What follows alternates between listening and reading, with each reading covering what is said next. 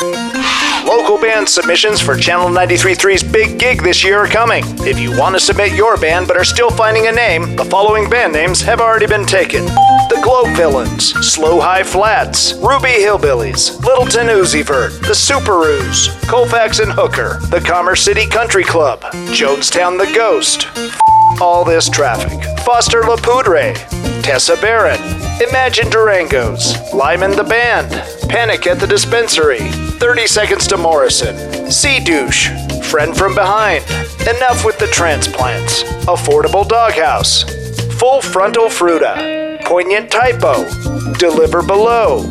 Alexa thought of that one.